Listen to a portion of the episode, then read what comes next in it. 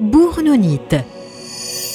Je suis l'un des minéraux les plus saturés en sel de soufre et je dois mon nom au minéralogiste français le comte Jacques-Louis de Bournon, qui m'a décrit de façon complète en 1804.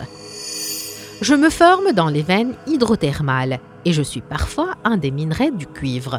Je suis composé de 42% de plomb et le reste se répartit entre le cuivre, l'antimoine et le soufre. J'ai une couleur argentée brillante et les spécialistes me reconnaissent facilement en raison de mes cristaux maclés, qui forment généralement une roue dentée.